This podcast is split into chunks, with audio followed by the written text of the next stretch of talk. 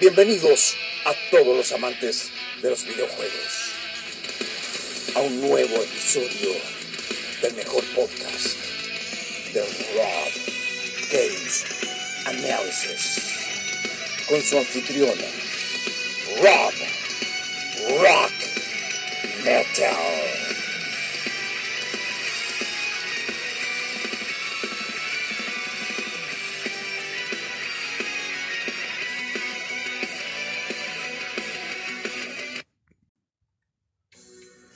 Hola, muy buenas a todos. Bienvenidos a todos los auditores que siguen mi podcast a un nuevo episodio de Rob Games Analysis. Mi nombre es Rob Rock Metal. Voy a agradecer a toda la gente que se empieza a sumar de a poquito a escucharme en distintas plataformas, que me mandan mensaje a mi correo robgamesanalysis.gmail.com a las personas que se han ido agregando a mi Instagram arroba Games Análisis y también recordarles que este podcast se emite a través de las siguientes plataformas Spotify, Overcast, Pocket Cast, Breaker, Listen Note, Anchor, Google Podcast, Radio Public, Apple Podcast y Catsbox. Y antes de comenzar vamos a dar un par de avisos y comenzamos con este capítulo. Buscas algo distinto, te gusta la variedad de sabores, eres amante de las degustaciones y eres un mero pezzo italiano. Bueno, te voy a dejar un datito que te va a encantar. Pizzería Davero. La única pizza que te va a encantar con su infinidad y variedad de sabores. ¿Cómo contactarlos?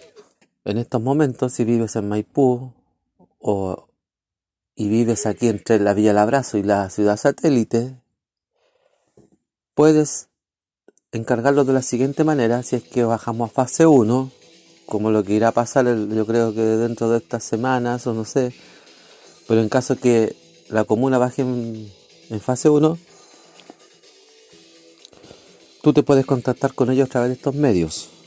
Su Instagram, arroba davero pizzería, te contestan al tiro, ahí tú haces las preguntas, te mandan los precios e incluso te van a dejar el encargo a tu casa y no te cobrarán si vives entre la satélite o el abrazo. Te saldrá gratis el delivery, como le dicen. También los puedes contactar al más 569-5600-2190. Y si la comuna no está en fase 1, está ya de fase 2 para arriba, puedes ir al local donde ellos están ubicados que es en Camino Melipilla, a la altura del 18200 en la comuna Maipú. Esto queda justamente a la casi a la entradita de los Usares de la Muerte. Así se llama la calle, con Camino Melipilla. Y también te tengo otro datito. Busca tu PlayStation 5 o tu Xbox Series X andas buscando hace rato un juego que no lo encuentras, o simplemente se te echa a perder el joystick y quieres eh, cambiarlo y comprarte uno nuevo, bueno, te tengo un dato muy, muy, muy importante. El local Mega Play. ¿Dónde lo puedes ubicar a ellos? Muy, muy fácil. Les mandas un mensaje a través de, de estas redes sociales su Instagram, arroba megaplay-persa bio, les pueden mandar un correo a megaplay1 arroba hotmail.com o te puedes contactar a sus WhatsApp también al más 569 7301 5693 o al más 569 7303 2888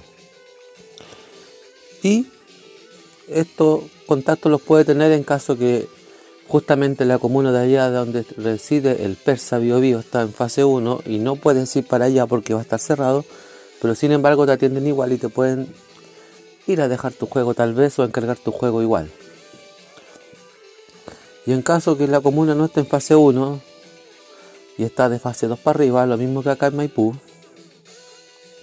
pero allá en Santiago, donde, o cerca de Santiago creo que está el Persa Bio Bio, puedes ir al lugar. ¿Dónde queda esto? Aquí están las dos direcciones. El primero está en la avenida Placer, 751 local B, en el mismo Persa Bio Bio. Y la segunda dirección está en el pasaje San Isidro, local 133. Bueno, y recordar que este podcast es auspiciado por Capcom y su juego Monster Hunter Rise. No te pierdas la nueva aventura de este cazador. Y también, para los más vieja escuela, cómo no acordarse también del juego Ghost Goblin Resurrection.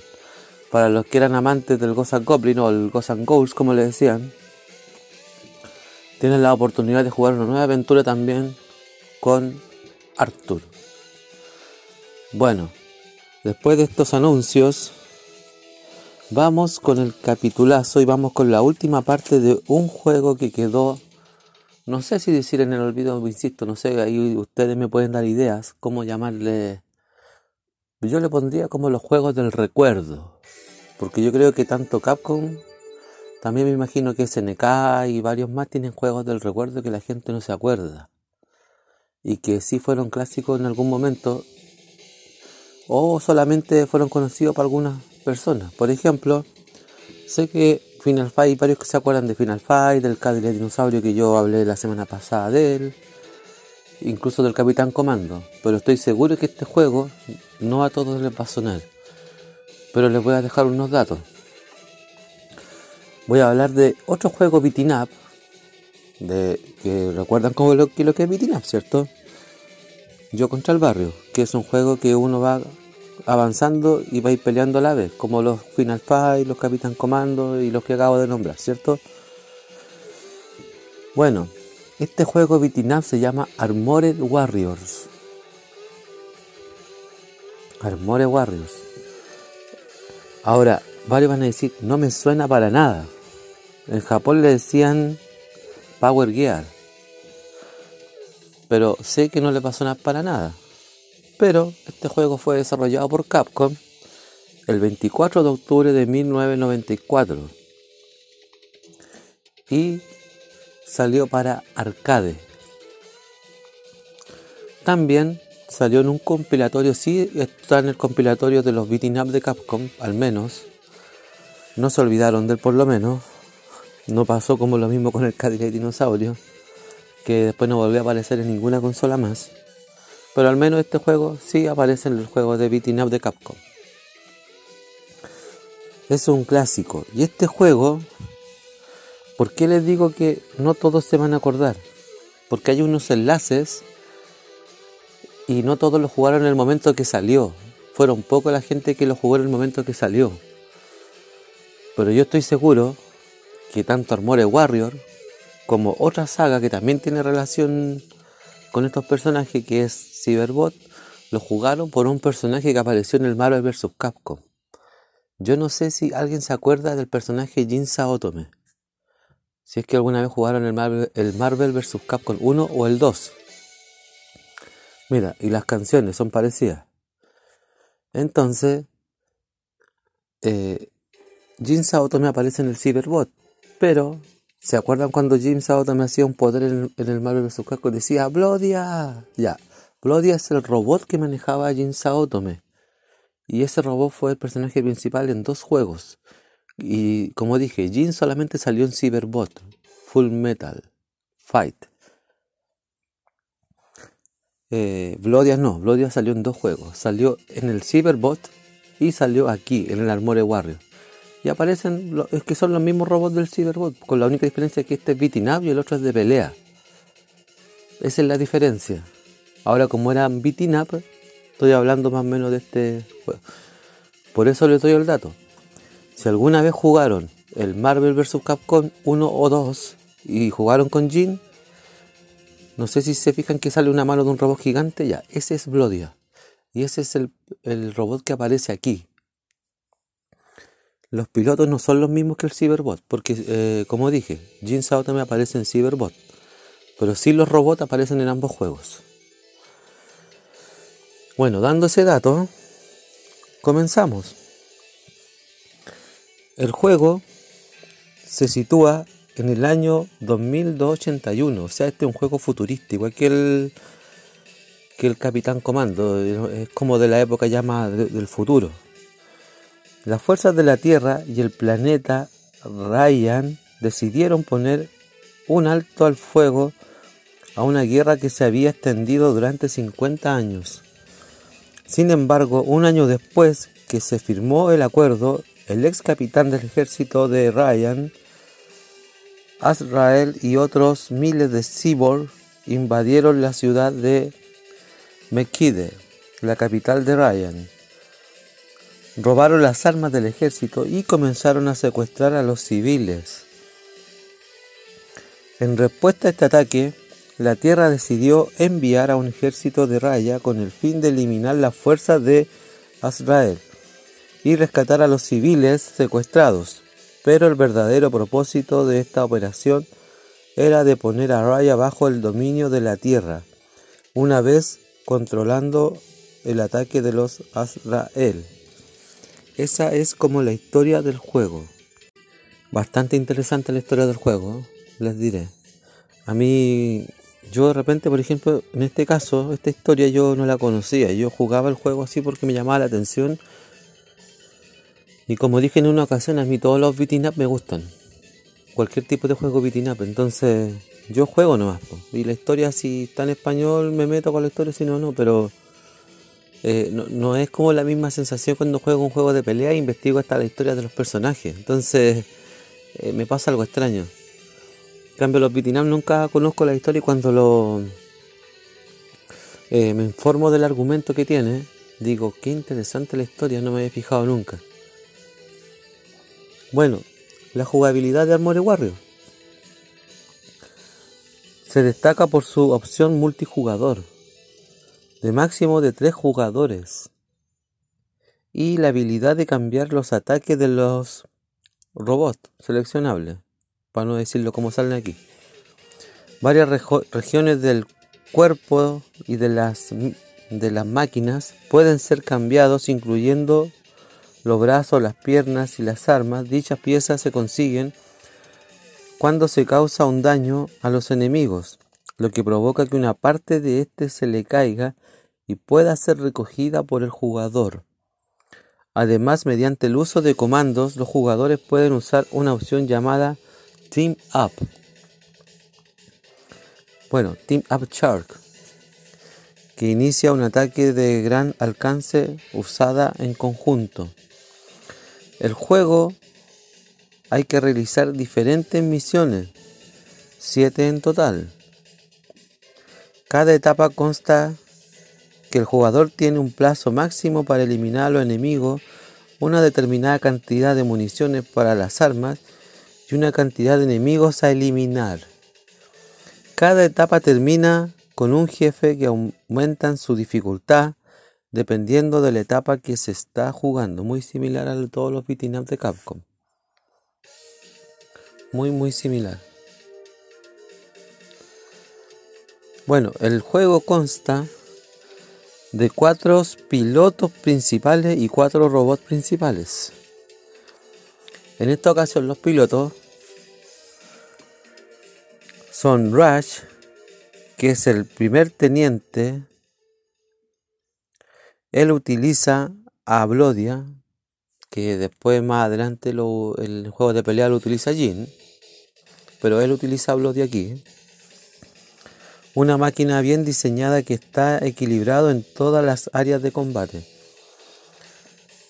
Después está Justice, que es el Capitán Wright Turner en Japón, que hay uno que les cambia el nombre.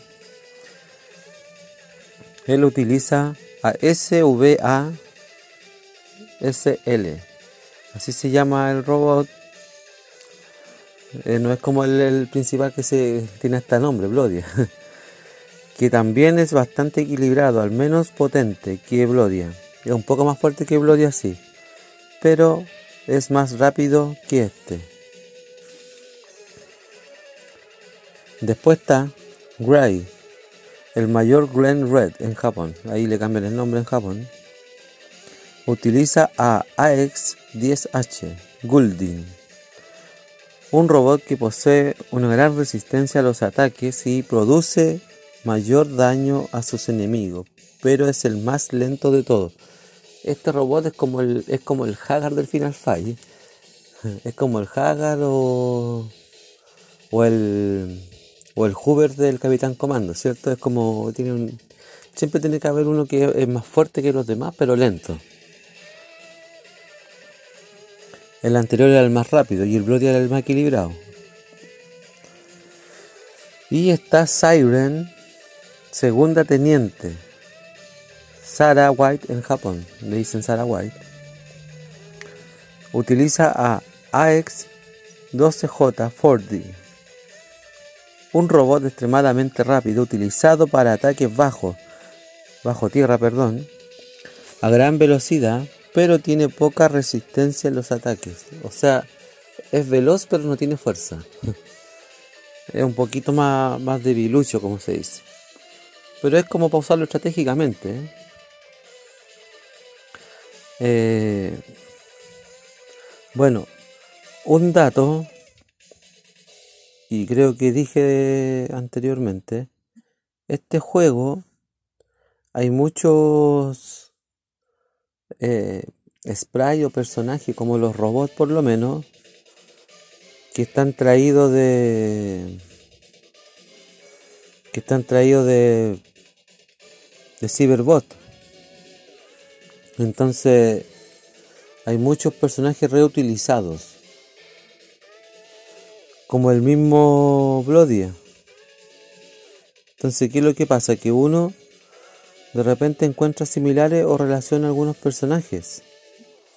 Y uno dice, hoy pero si yo yo lo vi en otro juego, no sé, me suena. Entonces, claro, hay algunos que no le toman mucha importancia porque, claro, les llama eh, la atención los personajes y todo, pero como que no, no, no relacionan a veces. Ya, o si no, a veces no investigan. Entonces, eh, sé que mucha gente no le toma mucha importancia a veces a los personajes y juega. Entonces, pero no sé, yo soy de los típicos que, eh, no sé, po, el mismo Marvel vs. Capcom, cuando jugué con, con Jin Sao tomé. Yo al tiro relacioné eh, el robot que aparecía ahí, no sé por qué, es que me sonó, pues me sonó el nombre, entonces Claro, como no se le veía el cuerpo, no se le veía el, el, el, así la estructura completa al robot, se le veía la pura mano, o si no cuando Jin se subía a la nave a atacar, eh, uno no lo veía. Pero cuando jugué este juego dije, Gloria, pero me suena. Gloria, Gloria, ¿dónde lo he visto? Entonces, claro, lo relacioné al tiro con el, con el juego, cuando jugué este juego, el Armore Warrior y después cuando jugué el Cyberbot, que ahí salí más de la duda porque sale Jin Saotama. Entonces fue como, ah, y ahí está, pues en estos dos juegos sale este robot. Jin es el piloto, Bloody es el robot. Pero son como son como datos que uno no en realidad como que no le toma importancia, pero después te das, uno se da cuenta. Los gabinetes y, los, y el hardware se produjeron con un propósito bajo y demostración ser poco confiables en comparación con las máquinas contemporáneas. Como resultado, muy pocos permanecen en buen estado de funcionamiento, con 10 máquinas registradas y solo una máquina restaurada conocida en el Reino Unido. Este juego fue emulado por Mame. Qué interesante dato. Y también, que es lo que yo le decía, este juego más que nada los robots. El juego Armore Warrior tiene mucha relación con el con el juego este de, de pelea, de pelea de los robots, que es Cyberbot, que después le vamos a hacer un un ¿cómo se dice? un capítulo aparte hablando solo de Cyberbot. Pero eh, es interesante el, el, juego. Eh, a mí me gustó, de verdad me gustó, pero quedé como, eh, ¿cómo se dice? Quedé marcando ocupado porque yo dije, Oye, pero si yo jugué, cuando, porque yo el primer juego que jugué fue como este y después jugué el Cyberbot Full Metal Madness, se llama, perdón, dije el nombre mal delante. Cyberbot Full Metal Madness, se llama el, de pelea. Ahí está el nombre real, me equivoqué, dije Fighter delante. Pero la relación que tienen algunos juegos estos personajes. Como les digo, yo por lo menos soy de los de los tipos que de repente eh, eh no le tomo mucha importancia a cosas, pero hay cosas que de repente relaciono al tiro. Lo mismo me pasó, no sé, por decir con el con el Doom, por ejemplo, y salía un personaje antiguo de la de, la empresa en una escena, entonces, claro, el que nunca ha jugado los juegos antes del Doom no los relaciona, pero el que se da cuenta lo relaciona al tiro. A mí, eso es lo que me pasó con Armore Warrior, como que relaciona al tiro el personaje de Blodia, me sonaba. Y me acordaba de los movimientos, de los movimientos, eh, de los superpoder, superpoderos o supermovimientos, no sé cómo decirlo, que tenía en el, en el Marvel vs. Capcom Jin. Y ahí lo relacioné. Bueno, este juego para mí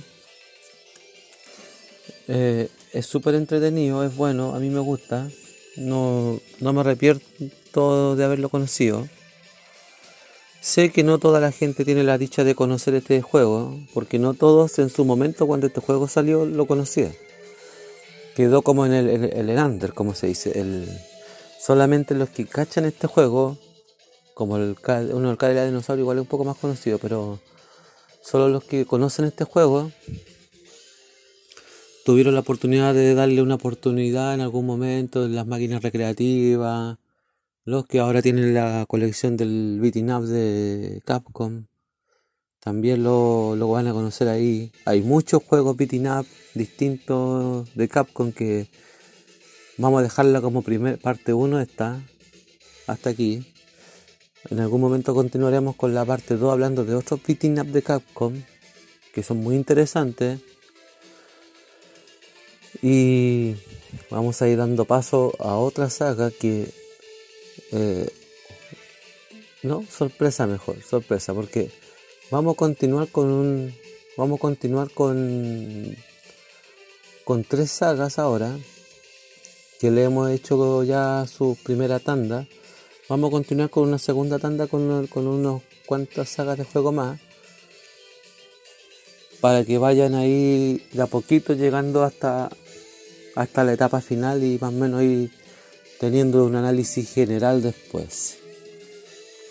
Porque es bueno analizar juego por juego o saga por saga.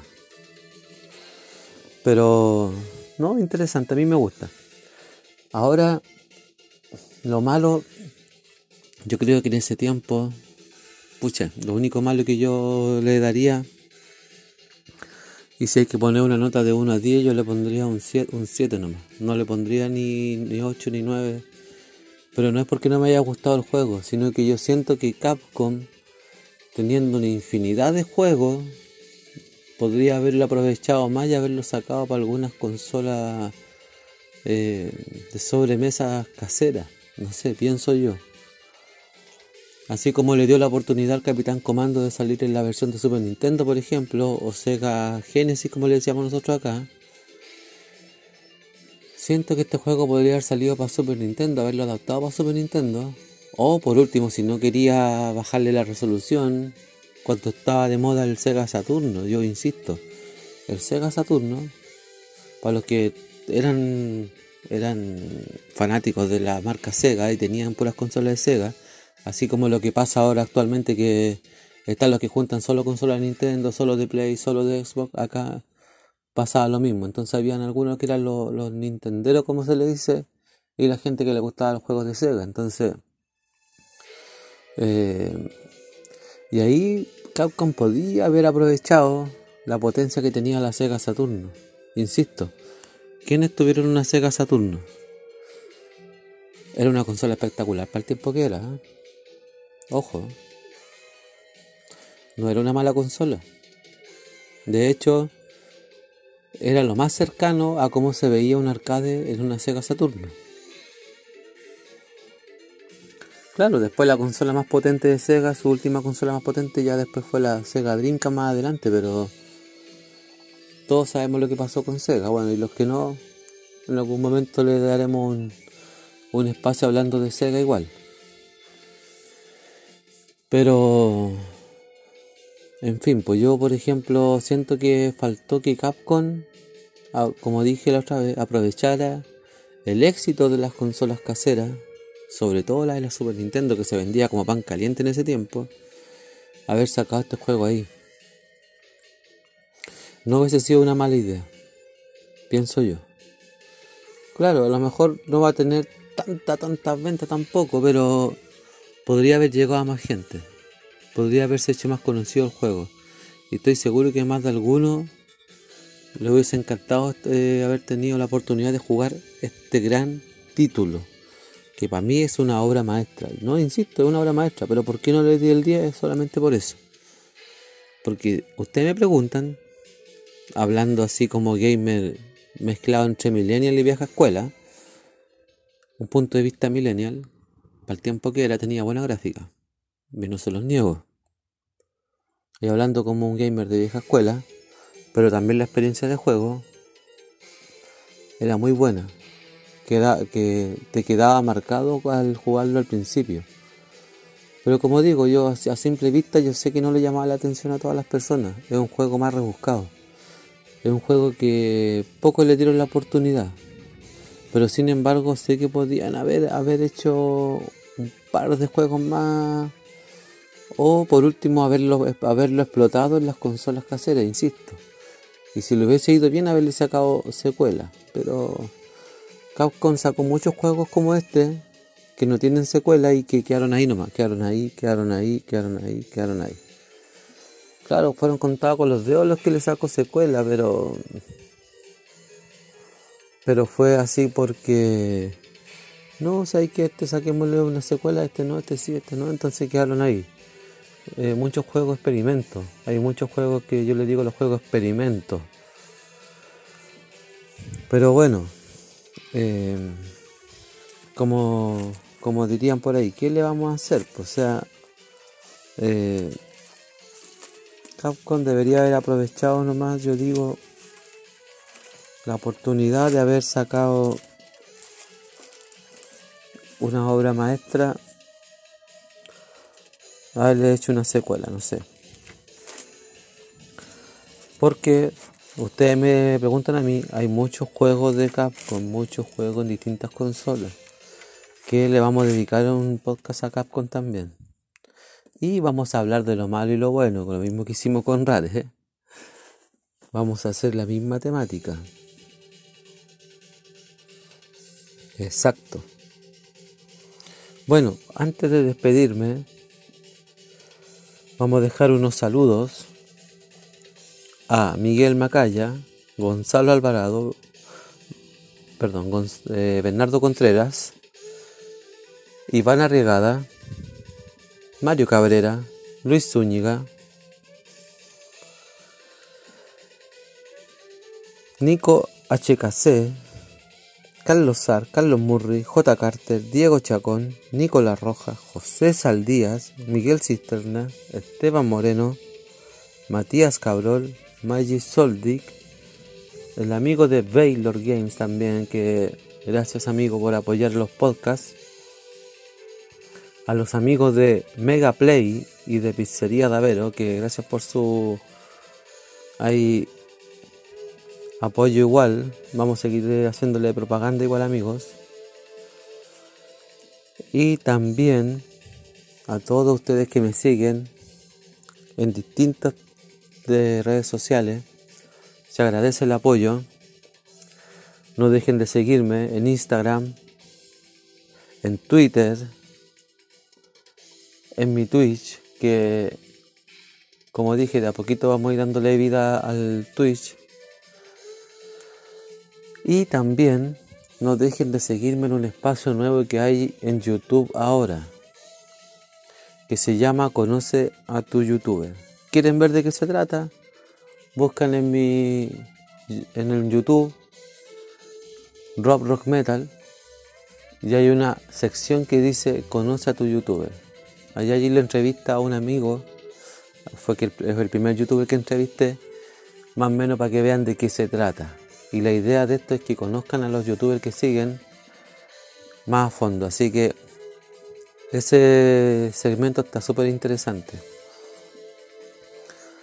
Esperamos o espero hacer el segundo capítulo ahí.